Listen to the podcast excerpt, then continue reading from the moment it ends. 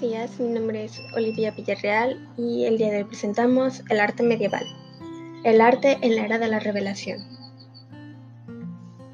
El arte románico y la sociedad feudal, la arquitectura, integradora de todas las artes, el monasterio y las iglesias. En el año 395 el emperador Teodosio dividió el imperio entre sus dos hijos. Esto ocasionó que la parte oriental proviviera como el imperio bizantino y la parte occidental se asentaran los pueblos germanos. Esto dio lugar a un mosaico de reinos germán de la futura Europa. Cuando en el siglo VII el Islam asumió protagonismo, se inició un nuevo periodo conocido como Edad Media. En los siglos XI y XII, que se conocen como Alta Edad Media, se desarrolló en Europa Occidental el arte románico. Se consolidaron los reinos cristianos y se implantó el feudalismo como modelo de organización social y económica. En el siglo XVIII se empieza a usar el término románico para designar a las lenguas europeas derivadas del latín y para referirse a los primeros siglos medievales artísticos. El término significa parecido a lo romano. Esto debido a las semejanzas entre los gruesos muros y bóvedas de las construcciones romanas y la arquitectura románica. Durante mucho tiempo este arte fue despreciado y demolido, pero a partir del siglo XIX alcanzó su reconocimiento. El arte románico es el primer arte europeo con rasgos comunes. Esta unidad se refleja en la existencia de un sentimiento religioso común, ya que la Iglesia tiene un enorme poder social y económico, y una autoridad indiscutible ejerciendo un auténtico monopolio sobre la cultura de la época. De ahí que el arte románico es esencialmente religioso, promovido por la Iglesia y destinado a los fieles cristianos. Asimismo, la liturgia romana refleja la profunda religiosidad y fervor del mundo medieval.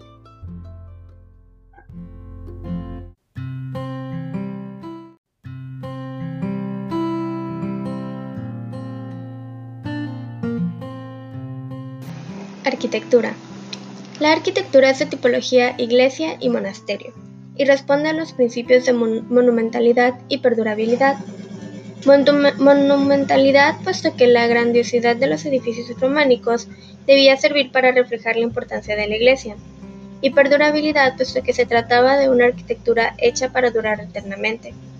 Sobre los artificios del románico hay que distinguir entre el artífice teórico y el artífice práctico. La dirección de las obras está a cargo del maestro de obras y los canteros trabajan en estrecha colaboración con él.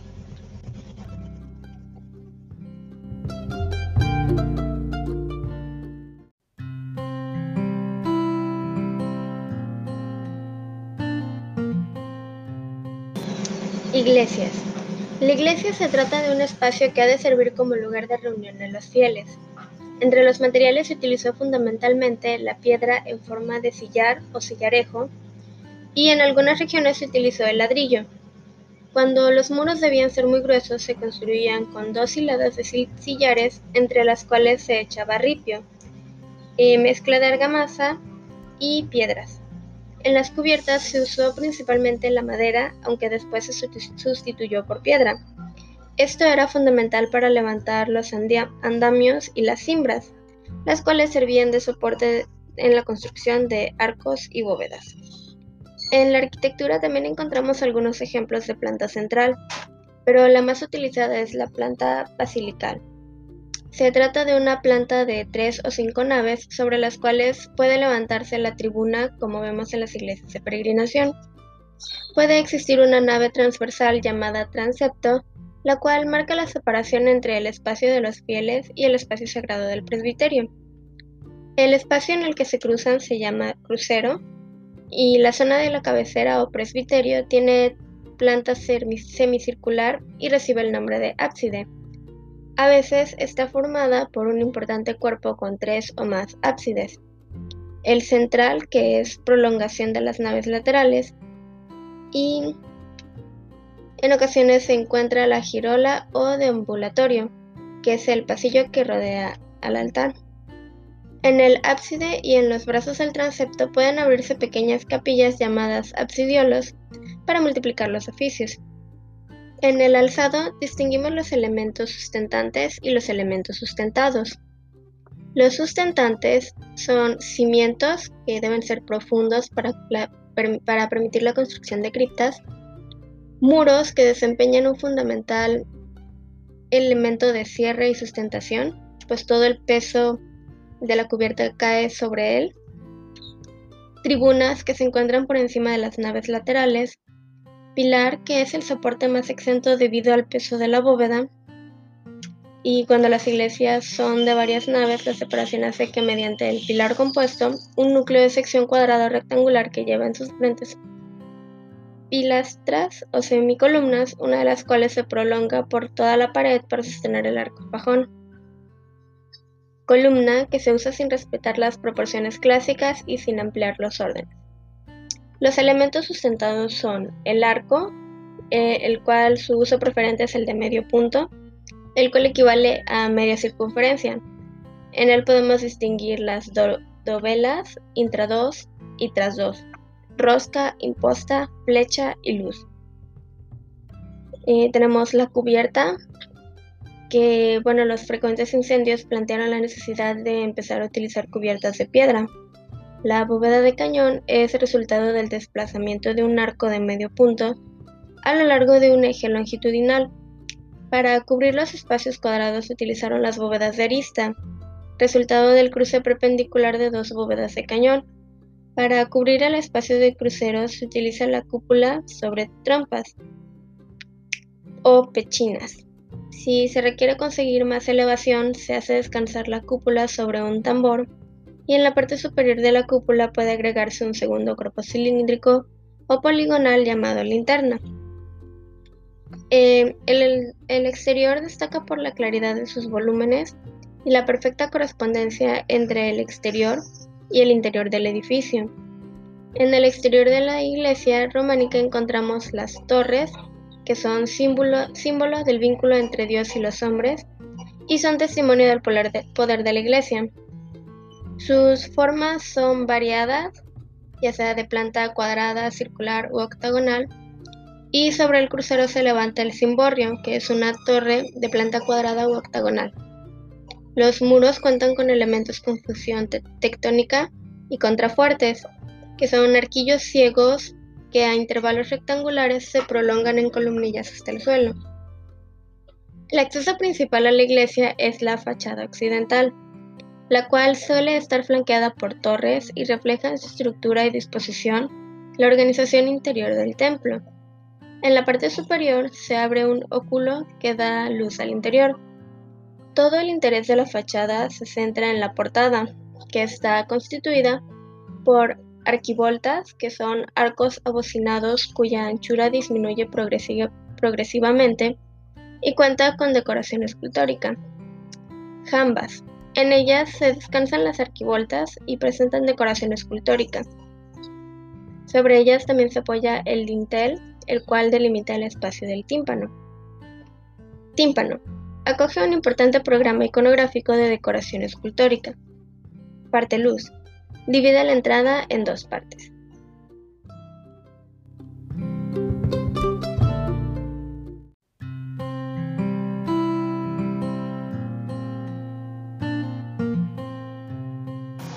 Iglesias de peregrinación. La época medieval tuvo una manifestación característica en el culto a las reliquias, lo que dio lugar a las peregrinaciones.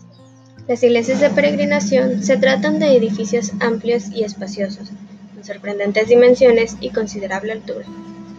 Está caracterizada por tener tres o cinco naves, la central cubierta con bóveda de cañón y las laterales, que rodean todo el edificio, con bóveda de arista y sobre ellas la tribuna, que permitía acoger un gran número de peregrinos y contrarresta el empuje de la nave central.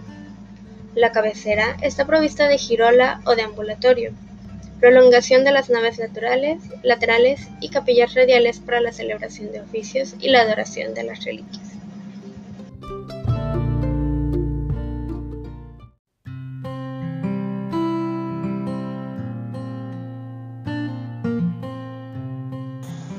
Monasterios.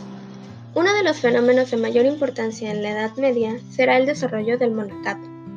La figura clave de formación fue San Benito Nurcia, que fundó en el siglo VI la famosa Abadía de Montecassino, donde establece la regla benedictina que revitalizó la vida monástica occidental y le dio sus características propias.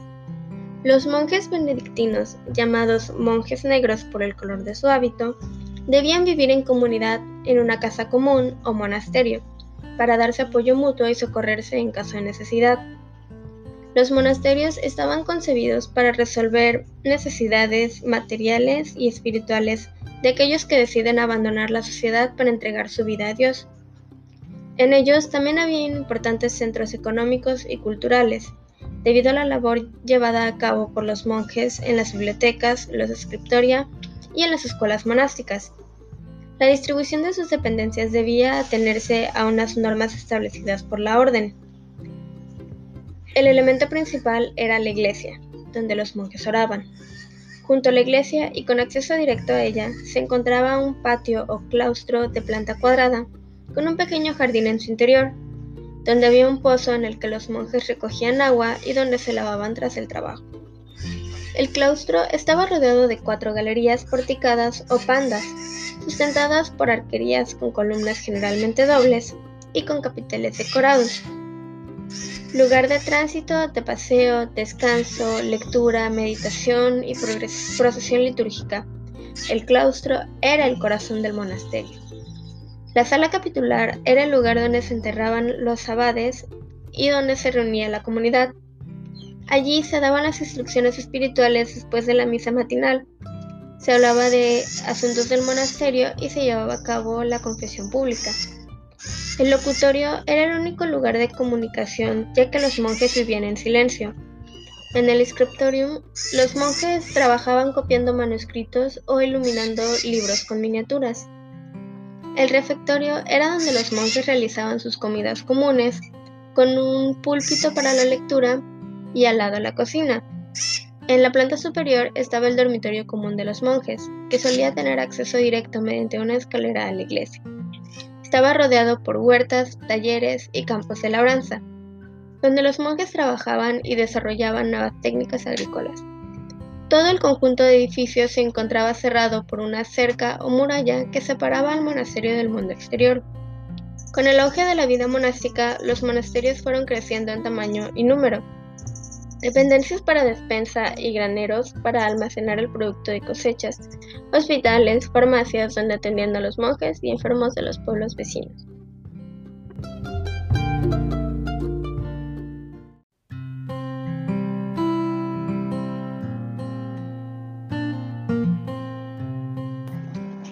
El significado de la arquitectura románica con una profunda significación religiosa, hace que nuestra mirada no pueda quedarse en el exterior de las cosas, sino que debe ir más allá, trascender lo material y entrar en el mundo espiritual. El templo, que es la casa de Dios, responde a determinadas leyes simbólicas como la ordenación, en cual la cabecera está orientada hacia el oeste, hacia el este por donde sale el sol, la portada se orienta hacia el oeste, por donde entran los rayos del sol esto en alusión al fin de los tiempos. Cada parte de la iglesia tiene su significado. La planta simboliza la cruz de Cristo, el cuerpo místico de la cristiandad cuya cabeza es Cristo. En ella se diferencian tres ámbitos. El terrenal, que corresponde a las naves, era el lugar destinado a los fieles, simboliza el cuerpo de la iglesia, y en él predominan las formas cuadradas relacionadas con lo, con lo terrenal. Transición, es el crucero donde se unen lo terrenal y lo celestial. Ábside, que tiene lugar en el monasterio eucarístico, es el espacio divino donde convergen las miradas de los fieles. Volviendo a las leyes simbólicas, tenemos la luz. En general, los interiores de las iglesias románicas son oscuros, lo que favorece el espíritu de recogimiento y unión con Dios. Sin embargo, también encontramos espacios extraordinariamente luminosos.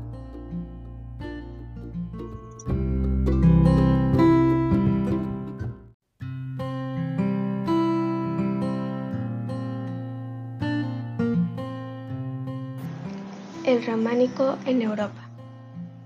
Francia. La arquitectura románica tuvo sus orígenes en Francia. Fue impulsado por los monjes de Cluny y presenta una gran variedad de escuelas regionales. En la zona de Borgoña se llevó a cabo la construcción de la abadía de Cluny, cuya iglesia serviría de modelo a otras de la religión. En la región del Poitou abundaron los arcos ciegos con la intención decorativa en las fachadas, rematadas en frontón, así como la presencia de torres cónicas a ambos lados. Algunas iglesias del Poitou y otras del Perigord están cubiertas con cúpulas de tradición bizantina.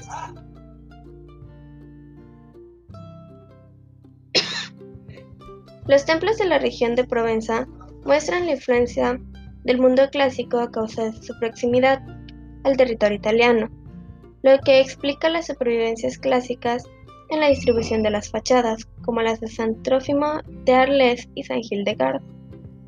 En la región francesa de la Auvernia, las iglesias se asemejan a las iglesias de peregrinación, explicada anteriormente, entre las que tenemos buenos ejemplos como San Saturnino de Toulouse, muy semejante a la de Santiago de Compostela.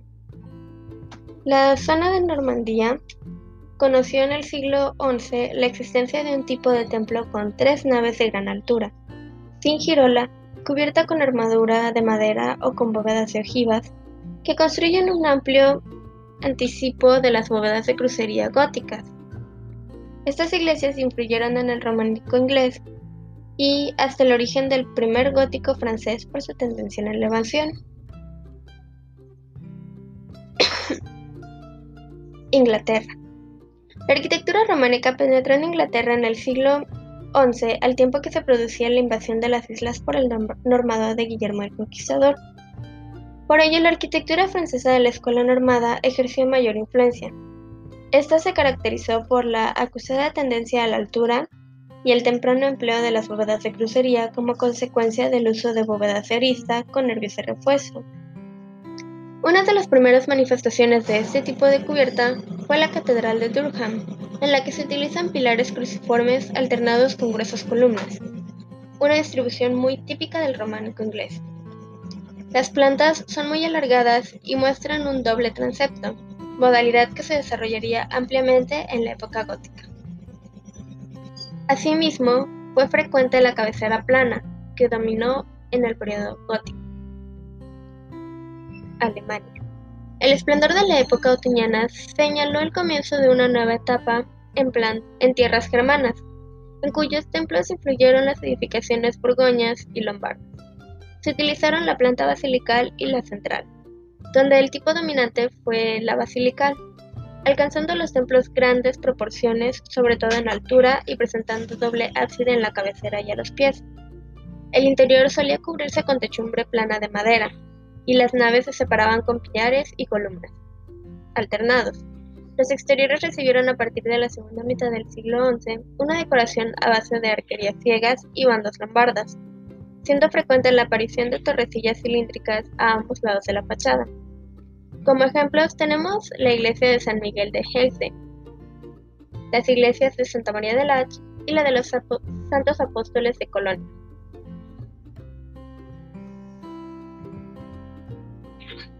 Italia. Puede hablarse de una arquitectura románica italiana caracterizada por la incorporación de abundantes elementos de procedencia clásica y elegancia de proporciones. En la región de Lombardía se llevó a cabo arquitectura de ladrillo de piedra, caracterizada por el empleo de arcos ciegos y fajas verticales de carácter decorativo en los exteriores. En la región toscana se utilizó el mármol como material dominante y la columna como soporte preferido. En la región de Lacio se utilizó un estilo muy semejante, donde el rasgo característico fue el empleo del mosaico de influencia paleocristiana.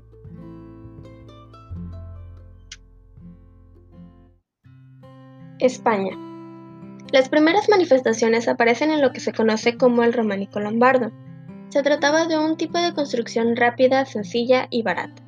Entre sus características destaca el uso del sillarejo, la ausencia de decoración escultórica, a excepción de un tipo de decoración muy característica siempre repetida a lo largo de los muros y ábsides.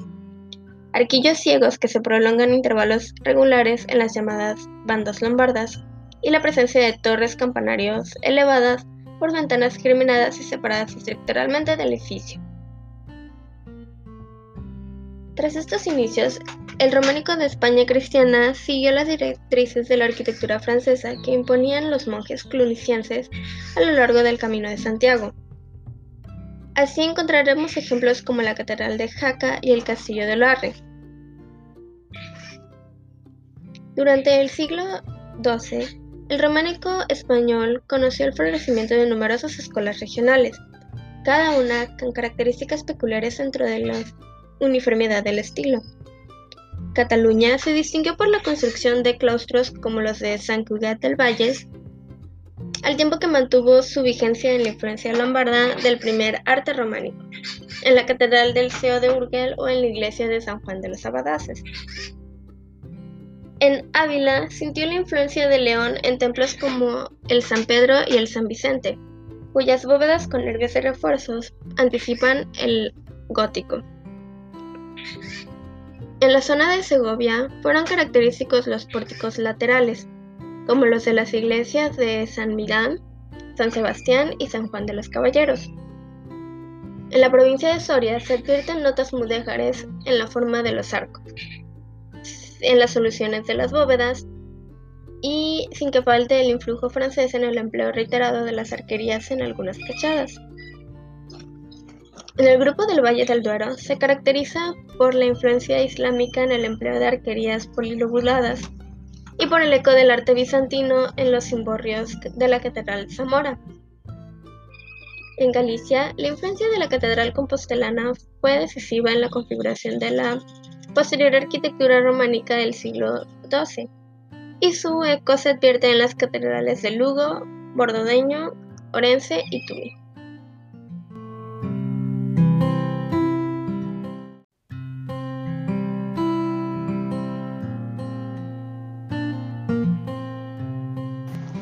El papel de la imagen en el arte románico, escultura y pintura. Características generales. El arte románico es esencialmente religioso y cargado de simbolismo. Posee una clara finalidad didáctica, ya que todas las imágenes escultoras y pictóricas debían mostrar las verdades esenciales de la fe, el contenido de las sagradas escrituras y construir un recordatorio constante de la lucha entre el bien y el mal, a unos hombres y mujeres sin sentido de la palabra escrita. Frente al arte clásico, que tuvo siempre como objetivo la mímesis, que es la imitación de la naturaleza, el arte románico es antinaturalista y no representa la realidad como la perciben nuestros sentidos, sino que el mundo sobrenatural que escapa precisamente a ellos. Por ello existe una clara despreocupación por las correctas proporciones y la belleza de las formas. En la pintura no se presenta el volumen real de los cuerpos ni su existencia material en el espacio, un espacio que no supera la bidimensionalidad. Incluso el color y la luz tienen un valor simbólico y se rigen por unas leyes propias ajenas a la naturaleza. Este antinaturalismo se une a un fuerte esquematismo que lleva a la selección de los elementos esenciales para conseguir mayor claridad expositiva y mayor facilidad de lectura.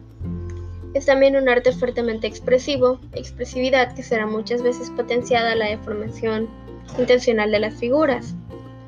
La escultura y la pintura también cuentan con más características en común, como la adaptación al marco arquitectónico, el horror vacui, que tiende a dejar el menor espacio vacío, y el sistema de proporción jerárquica. Eh, en la adaptación al marco arquitectónico, los objetos y personajes que componen las, las escenas se acomodan al lugar que ocupan, aunque ello suponga su deformación. En el sistema de proporción jerárquica, las figuras presentan un distinto tamaño debido a mayor o menor importancia de la imagen representada, especialmente en el caso de la figura de Cristo.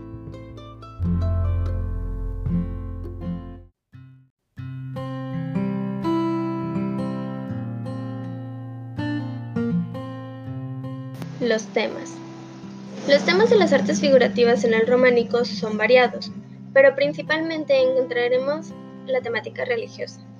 Entre las imágenes más complejas se encuentra la representación de Cristo en majestad, llamada la Majestas Domini, según la visión de San Juan en el Apocalipsis acerca de la segunda venida de Cristo para juzgar a los hombres. En ella, Cristo aparece sentado en un trono como un Dios omnipotente y pantócrato, vestido con sustentuosos ropajes como un rey. Bendice con su mano derecha, mientras que con la mano izquierda sostiene el libro de la vida. Su figura está enmarcada por la mandorla o almendra mística, que es el símbolo de la unión del cielo y la tierra. En ocasiones aparecen junto a él las letras alfa y omega, primera y última letras del alfabeto griego, para simbolizar que Cristo es principio y fin de todas las cosas. Flanqueando su figura se representa al tetramorfo, que son los símbolos de los cuatro evangelistas. Hombre o ángel, que es San Mateo, buey, que es San Lucas, león, que es San Marcos, y águila, que es San Juan. También aparecen los 24 ancianos del Apocalipsis, reflejo de las jerarquías terrestres que son como el Senado celeste con atributos regios y funciones sacerdotales. La imagen de la divinidad es expresada también en otros temas, como la de Textera Domini, que es la diestra de Dios, el Angus Dei, Cordero de Dios, el Espíritu Santo, representado mediante una paloma, y el Crismón, que es un anagrama de Cristo. También existen numerosas representaciones de su existencia como hombre, ilustrando numerosos paisajes del Nuevo Testamento con un claro carácter narrativo. Otros de los temas frecuentes tanto en escultura como en pintura es la representación de la Virgen María, la nueva Eva, mediadora entre los hombres y Dios. Es una representación que sigue el modelo bizantino en el que la Virgen aparece como un trono para su hijo. La angustia del hombre medieval ante lo sobrenatural hace necesaria la existencia de los santos como modelo a seguir y ejemplo para los demás mortales. Ellos habían enfrentado las tentaciones del mal y las habían vencido. Se representan momentos importantes de las vidas de los santos, su conversión, los prodigios realizados, las tentaciones, escenas de su martirio, muerte, glorificación. Una de las principales fuentes iconográficas de la representación de las vidas de los santos será la leyenda dorada de Jacob Boragine. También tenemos que mencionar el culto a las reliquias que dio lugar al fenómeno de las peregrinaciones, del que ya hemos hablado. Otros de los temas representados con frecuencia son los ángeles, fuerzas espirituales que colaboran con los hombres en la lucha contra el pecado, protegen y anuncian la voluntad de Dios. Junto a estos temas religiosos también encontramos una iconografía profana. En el románico es ignorada la representación del hombre como un ser individualizado e histórico, y solo aparece cuando tiene un papel en el desarrollo de las escenas sagradas. El ser humano está totalmente sometido a la voluntad divina y en constante deuda con el Creador. Son numerosas las escenas de la vida cotidiana, como el mundo de los juglares, luchas entre caballos y caballeros y los trabajos de los meses del año. El vestirio medieval abarca desde la representación de los animales domésticos hasta los seres fantásticos y monstruosos que muchas veces son híbridos de varios animales. Es un mundo fantástico que encierra un claro simbolismo al representar la lucha entre las virtudes y los vicios, entre el bien y el mal. Los seres monstruosos simbolizan la fuerza del mal y del pecado, y se enfrentan a los hombres en luchas terribles, en la que los hombres vencen a los monstruos o bien estos los devoran con crueldad. Entre estas representaciones destacan las arpías, las sirenas, el grifo, el paisaje y la flora y las tipologías ornamentales. Las, las eran perras aladas con zarpas o buitres con cabeza de mujer. Estas personifican todos los vicios. Las sirenas, con forma de pájaro o pez, con su dulce canto atraían a los caminantes para devorarlos. Estas simbolizan las tentaciones con que nos encontramos a lo largo de la vida. El grifo, con cuerpo de león y cabeza de águila, y carácter benéfico, aparece junto al árbol de la vida. El paisaje y la flora no tenía importancia, pero el sol y la luna aparecen con frecuencia como símbolos de la luz y las tinieblas. Tipologías ornamentales. Eran ricas, variadas y de orígenes diversos, ya sean meandros, festones, reticulados y grecas.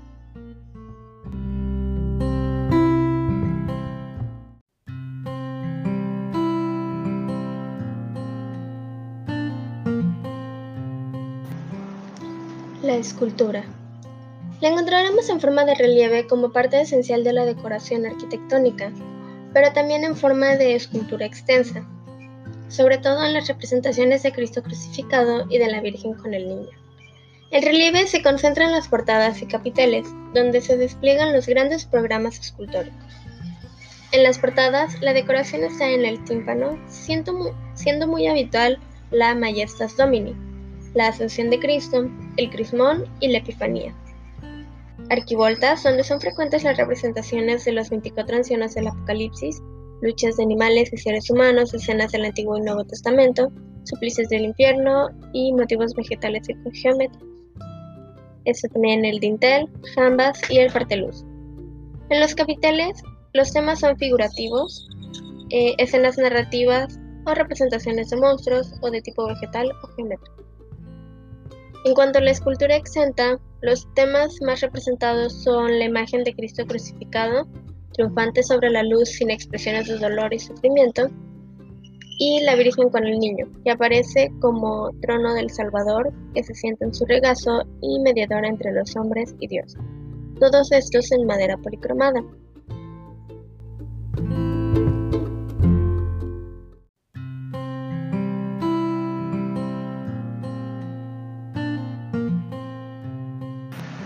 La pintura. Encontramos sobre todo pintura en mural en las bóvedas, ábsides y muros de las iglesias aunque también en menor proporción sobre tabla y miniaturas. La técnica más utilizada fue el fresco, el temble y a veces la griega, que consiste en la aplicación de varias capas de sal y arena y en la última capa un tono homogéneo, generalmente azul oscuro, con el añadido de un componente graso que permite pintar con más facilidad, conservándose la humedad y el brillo durante bastante tiempo. Las características de las artes figurativas son el antinaturalismo y la esquematización. Los fondos son monocromos o se resuelven mediante franjas horizontales de diferentes colores. Las figuras están delimitadas por gruesos trazos negros y se utilizan colores vivos, planos y sin mezclas. Nada de acordes a los colores reales. La armonía cromática es independiente de su relación con el real una intensa luminosidad brota de las figuras, pero no es una luz exterior, sino una luz espiritual que proviene del interior. No se preocupan por la profundidad espacial, la perspectiva o el volumen. El itarismo y la frontalidad son rasgos que definen la representación de las figuras, que se alejan totalmente del canon clásico y se deforman o estilizan para adaptarse al marco arquitectónico.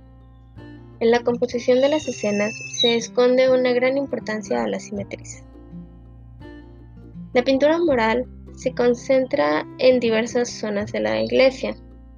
El ábside, que es el tema más representado en Cristo Majestad o la Virgen con el Niño, los muros de las iglesias con escenas del Antiguo o Nuevo Testamento, dibujos geométricos y decoraciones vegetales, y las bóvedas.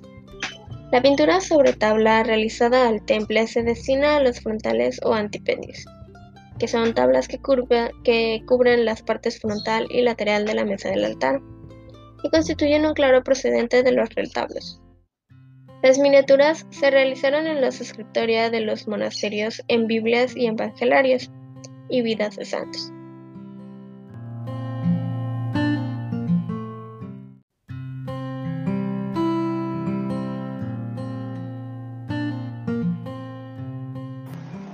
El arte gótico como expresión de la nueva sociedad bajo medieval. La catedral. La arquitectura civil, lonja y ayuntamiento. Introducción histórica. El arte gótico en Europa se desarrolla desde mediados del siglo XII, alcanzando su apogeo en el siglo XIII. Gráficamente, supone la máxima expresión del arte medieval, las características formales del estilo gótico aparecen en una serie de edificios construidos en el territorio de la Ile de France. El primer ejemplo de ese nuevo estilo encontramos en la cabecera de la abadía de Saint-Denis y posteriormente en catedrales como Chartres, Sens, Noyo, Lyon, Notre Dame y Bourges. El término gótico fue aplicado por los teóricos del Renacimiento a una serie de manifestaciones artísticas que se consideran propias de los godos, siguiendo una corriente de desprecio por lo medieval y de sobrevaloración a lo clásico. El gótico responde a una serie de importantes transformaciones en el campo histórico y a un cambio profundo en la sensibilidad religiosa. En el orden político, asistimos a un creciente fortalecimiento de la institución monárquica frente a la progresiva desintegración del régimen feudal. La monarquía apoya la arquitectura feudal, en la catedral tiene lugar la consagración del rey y se celebran las asambleas políticas del reino. Desde el punto de vista económico, Europa vive un periodo de expansión, por lo que el gótico aparece como un arte urbano. Estas ciudades eran importantes centros económicos, pero también culturales, donde se desarrollaban las escuelas catedralíticas y las universidades. En relación con el desarrollo urbano se encuentra un auge de la burguesía, cuyo fuerte poder económico hará posible la concentración del capital necesario para la construcción de las catedrales. Finalmente, se producen importantes cambios en el pensamiento y sobre todo en la religiosidad, ya que la religión se vuelve más cercana al hombre y a la naturaleza, cambios que se ven reflejados en el arte.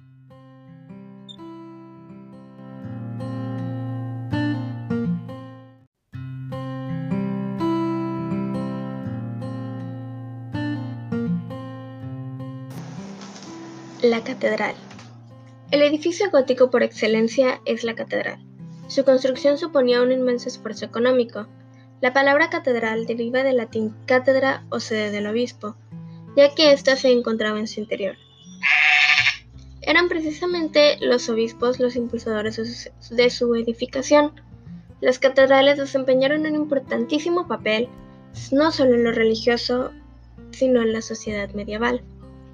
Sus campanas regulaban la vida cotidiana de la ciudad, celebraban allí sus asambleas, no estaba aislada del resto de las edificaciones, eran centros culturales, centros docentes y telón de fondo para la representación de dramas religiosos. Las obras de la catedral fomentaban un desarrollo técnico y científico por los requerimientos técnicos y conocimientos matemáticos que exigía su construcción.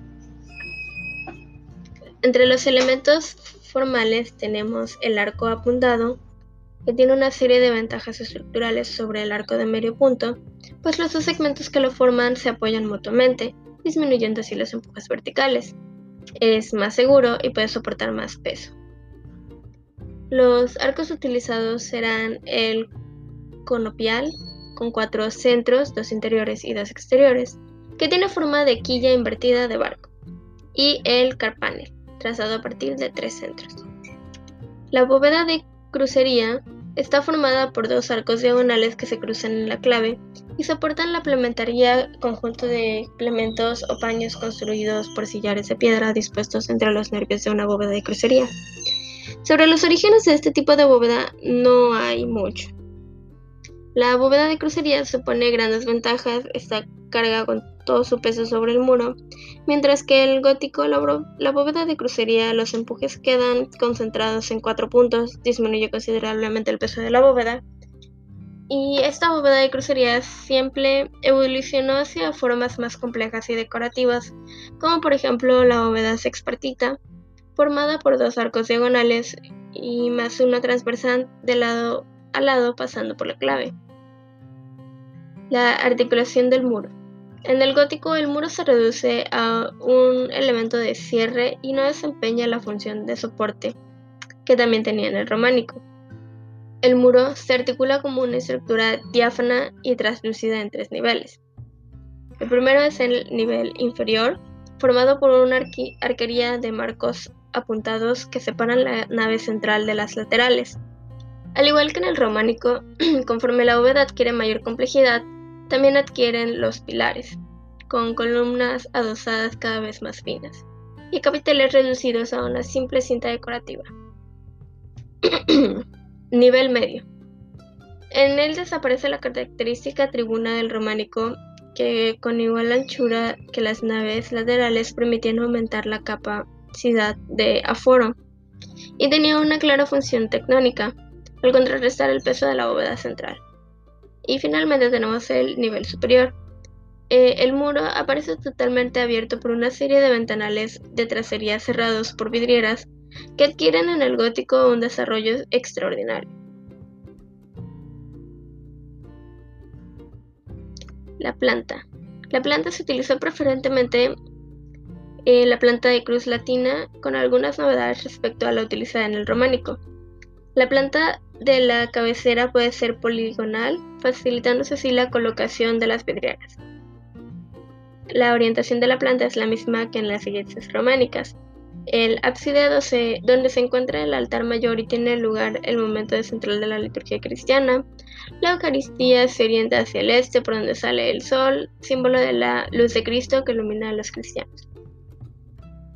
En el exterior hay que destacar su monumentalidad. La catedral gótica se alza majestuosa en su entorno urbano. La fachada occidental, que constituye el acceso principal, está flanqueada por dos torres coronadas por flechas. Los arcos ligeramente apuntados quedan enmarcados por el gablete, que acentúa la verticalidad. Encima de la portada central y remarcando la mayor altura de la nave central se abre un rosetón de proporciones monumentalidades, derivado del óculo románico.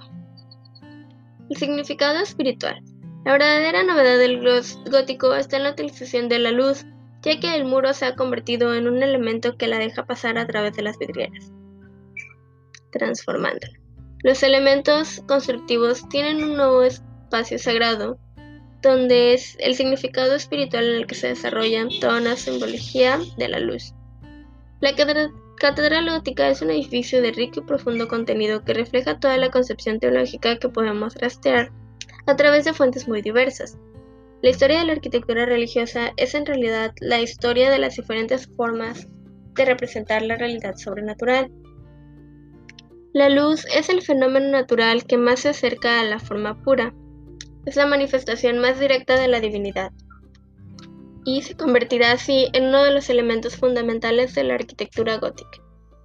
Los arquitectos del gótico procedían con frecuencia de familias seglares distinguidas y su nivel social era medio. Su formación fue sobre todo empírica, fruto de su propia experiencia, las técnicas y los secretos de construcción se transmitían de generación en generación. También conocían la geometría de Euclides y el dibujo lineal. La función del maestro constructor era concebir el plan de la obra que le había sido encomendada por el cabildo o el obispo y decidir después cómo proceder a la construcción del edificio.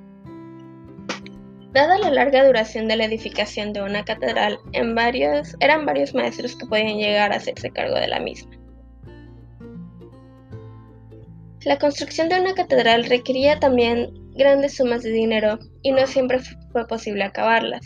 Parte de los fondos necesarios los apartaban sus impulsores, los obispos y también las donaciones de laicos. Periodización de la arquitectura gótica. En su largo desarrollo histórico, la arquitectura gótica experimentó una clara evolución formal. Empecemos con el arte preclásico, que fue en la segunda mitad del siglo XII. La articulación del muro presenta cuatro niveles, ya que la tribuna todavía permanece como nivel interior al trinforio. Gótico clásico. La primera mitad del siglo XIII constituye la cristalización del estilo.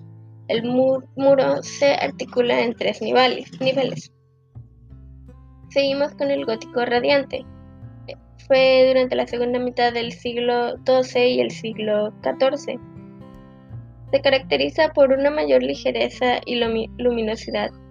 La multiplicación de los rayos de los rosetones, el alzado interior en las catedrales en dos niveles con la desaparición del triforio. Y finalmente tenemos el gótico flamígero, que fue en el siglo XV y parte del XVI. La decoración más abundante y complicada, lo que se refleja en los ventanales, ventanales en los que se multiplican los parteluces y las tracerías escaladas que se llenan de lóbulos en la parte superior.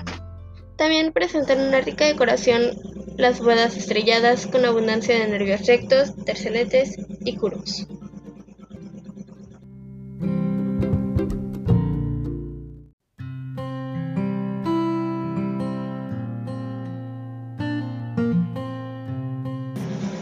La arquitectura civil, lonjas y ayuntamiento.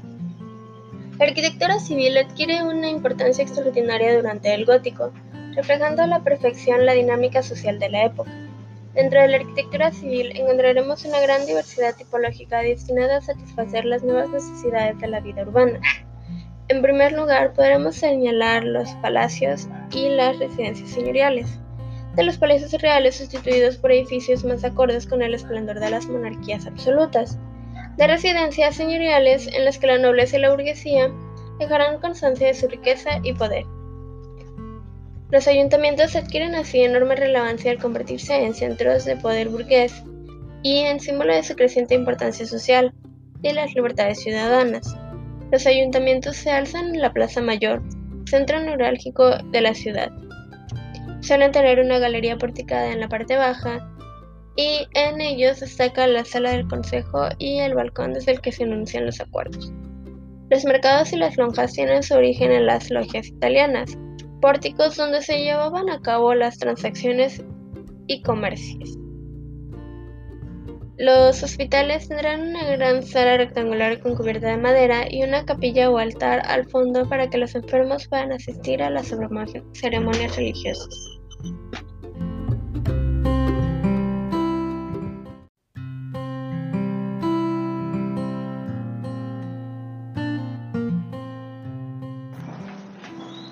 La imagen escultórica en el gótico.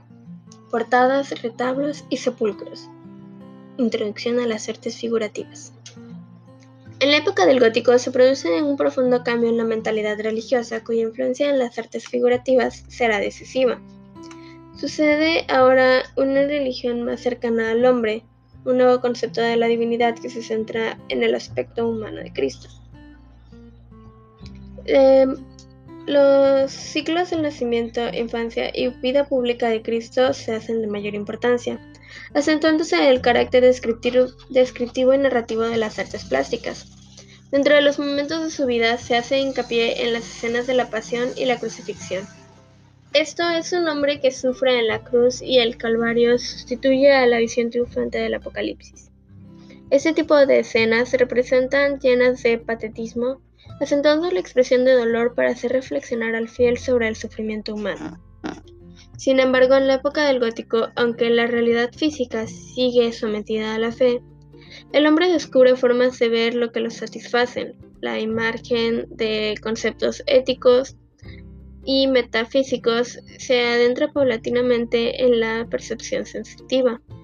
Se inicia ya el camino hacia la valoración de la naturaleza y el deseo de representarla con fidelidad.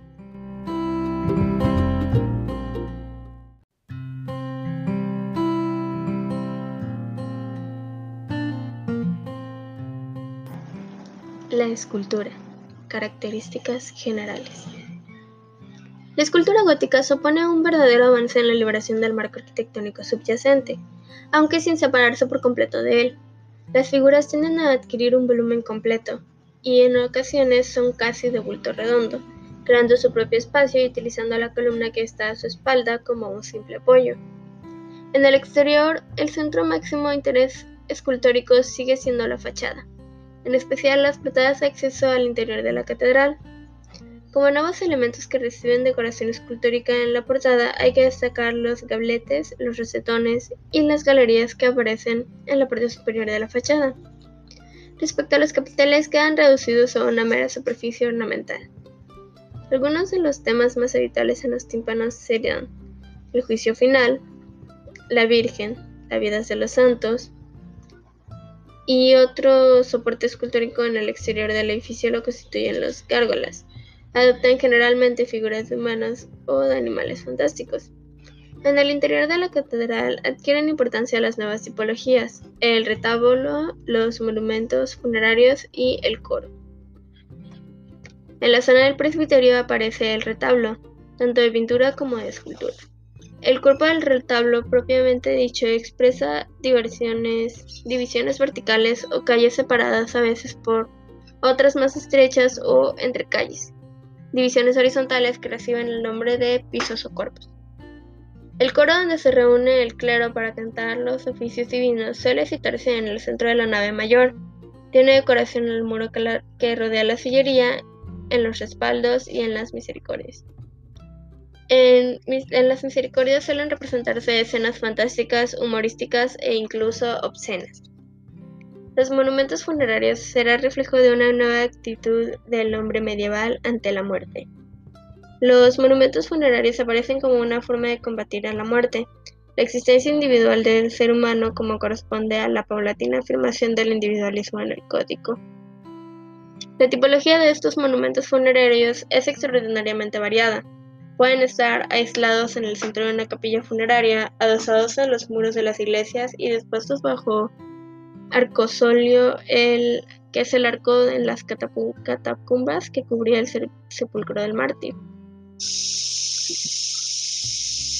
La importancia que tuvieron en el gótico las imágenes de devoción. Los dos temas más representados en las esculturas exentas del románico fue el Cristo crucificado y la Virgen con el niño. El Cristo crucificado en el románico se presenta triunfante sobre la cruz, que no es un instrumento de martirio, sino un trono para Cristo. En el gótico se produce un cambio importante en la representación de Cristo, puesto que es una representación humanizada y sufriente de un Dios hombre.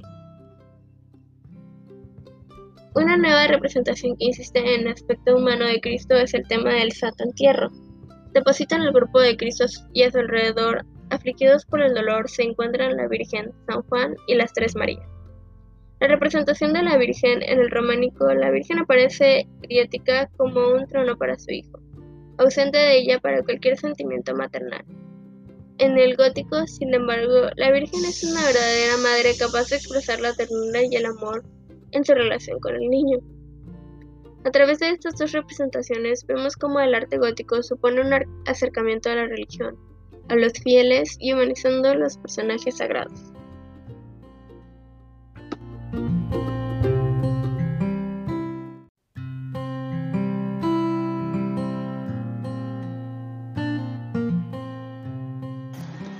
Evolución de la pintura gótica. Giotto y Van Eyck. Características generales. La humanización de los temas religiosos y un tratamiento cada vez más naturalista, más cercano a la verdad de las cosas, serán dos de los rasgos que mejor definan los nuevos aires de la pintura gótica. La pintura mural pierde importancia ante el nuevo papel desempeñado por el muro en la arquitectura, papel que explica el auge extraordinario alcanzado por la vidriera. La pintura sobre tabla al óleo o al temple cobra importancia en el retablo de la zona del altar, adquiere un carácter monumental también la miniatura y el tapiz se desarrollan durante esa etapa.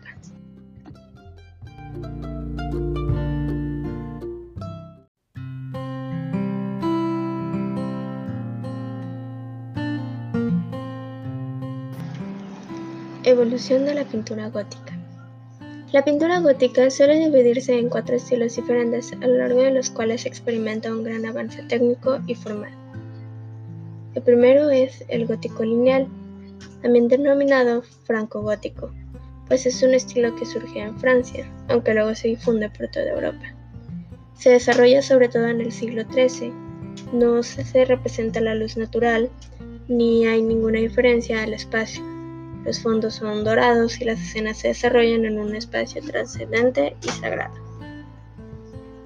Las manifestaciones más importantes serán la miniatura y las vidrieras, la miniatura vive un momento de esplendor en el siglo XIII y la palabra miniatura proviene del minio, em, uno de los pigmentos más utilizados en su realización fue el óxido de plomo rojo. Pese a que las imágenes de los manuscritos eran de pequeño tamaño, la palabra miniatura se aplicó por extensión a las cosas pequeñas. Periodo italogótico podemos distinguir dos focos importantes, la escuela ceniesa y la escuela florentina.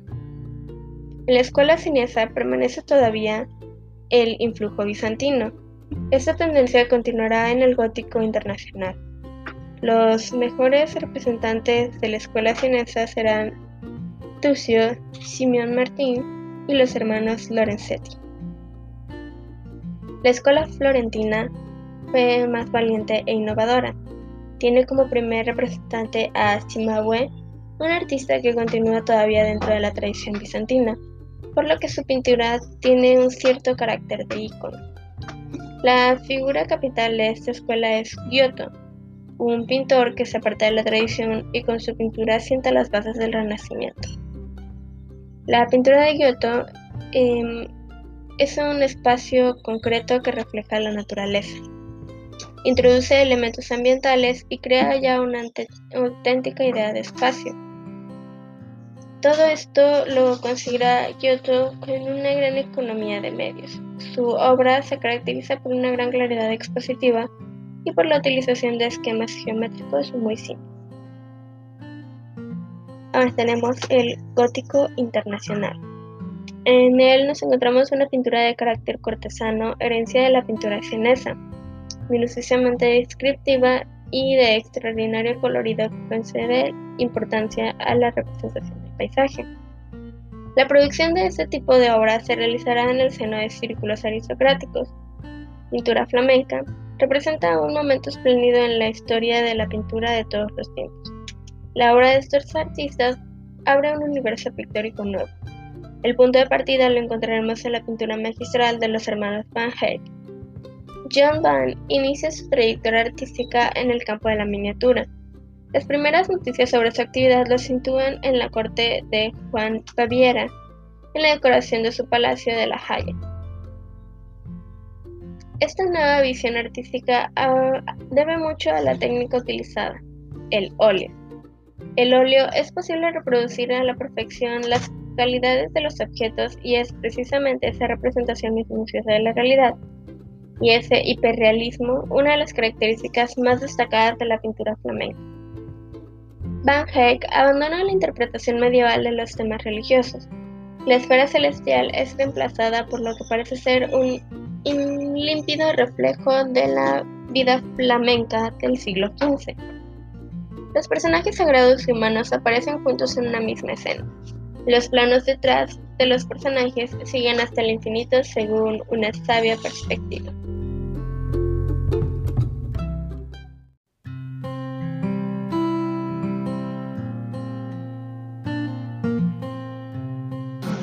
La vidriera. La costumbre de proteger las ventanas con vidrios, a veces coloreados, aparece ya en Egipto y está documentada en la Roma imperial, en el arte musulmán y en el paleocristiano. Sin embargo, en todos estos casos las vidrieras solamente se utilizan como elemento de cierre. A partir de la Edad Media, la vidriera aparece ya como soporte iconográfico. En el románico todavía no se utiliza para transformar la luz natural y dotarla de un profundo sentido espiritual, como luego en el gótico. Los grandes ciclos de vidrieras se inician en el siglo XII. Los procedimientos técnicos están muy documentados gracias a que conservamos numerosos ejemplos y una rica literatura medieval casi contemporánea. Su realización se llevaba a cabo en varias fases y bueno, durante el siglo XII la vidriera alcanza su mayor desarrollo en Francia, acentuando su función narrativa. La vidriera se difundirá por toda Europa y su importancia es tal que influirá en las restantes artes del color, como por ejemplo las miniaturas. La pintura francogótica o lineal refleja este influjo en contornos muy marcados que recuerdan el emplumado de la vidriera el uso de colores fuertes y contrastados y de tonos bidimensionales. En el Renacimiento habrá un cierto rechazo hacia la vidriera, pues el espacio renacentista busca la diafanidad, que es la nitidez de los límites, y utiliza una luz natural, aunque en España continuará todavía la tradición gótica de la vidriera.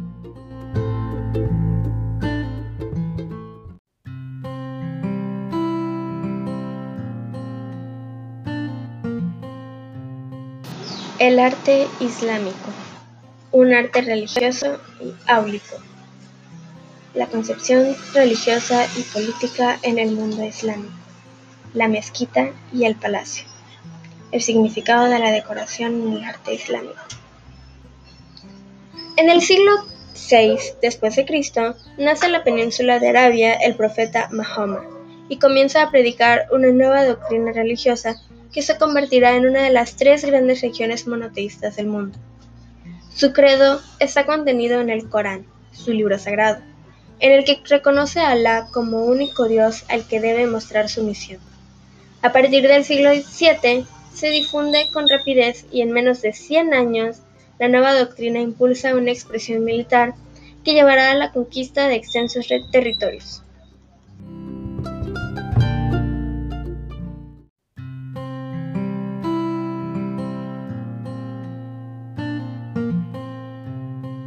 La arquitectura. Es un arte esencialmente religioso. La arquitectura es su manifestación artística más destacada. El arte musulmán es un arte no figurativo o anicónico. Su arquitectura no posee características homogéneas dado su carácter integrador, adapta sus necesidades constructivas a las peculiaridades de la arquitectura de los territorios conquistados, sin renunciar a sus preceptos estéticos propios. Los materiales constructivos más utilizados fueron el ladrillo y la mampostería. La utilización de materiales pobres y poco resistentes no se deberá únicamente a su menor coste, sino que tiene una significación religiosa. Si solo la permanece, no se puede desafiar a la divinidad pretendiendo que la obra de arte perdure. Como soporte utilizan el pilar y la columna, delgados porque aguantan techumbres muy ligeras.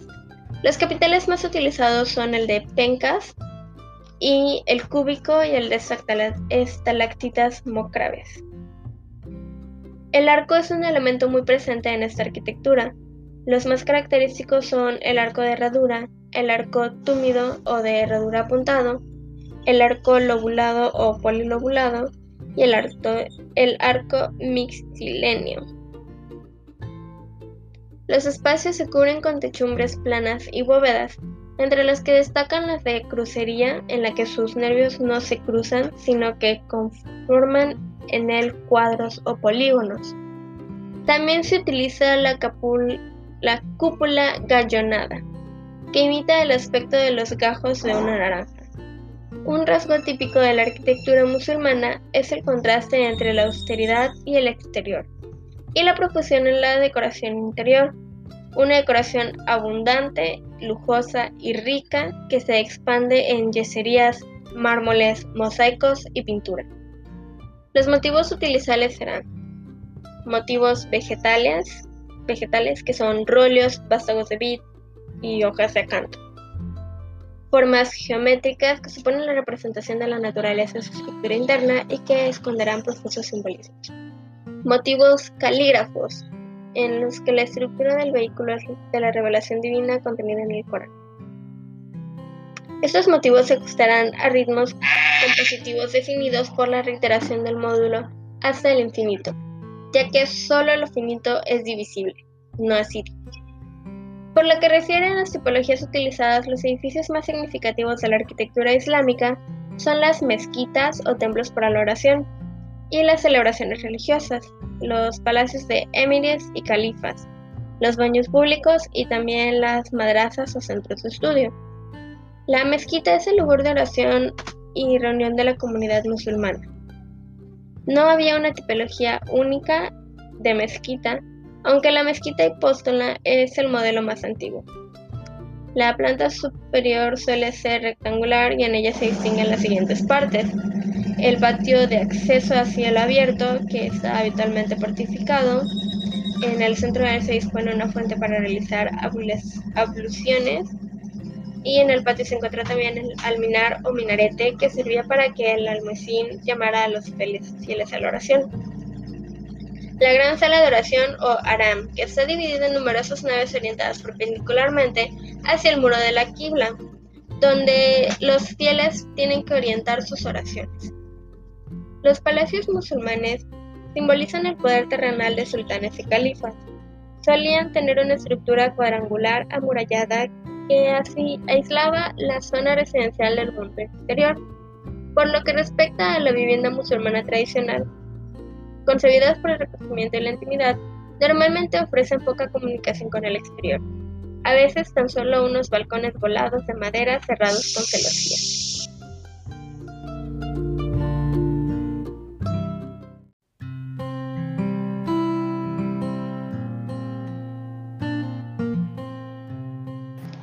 El arte hispano-musulmán.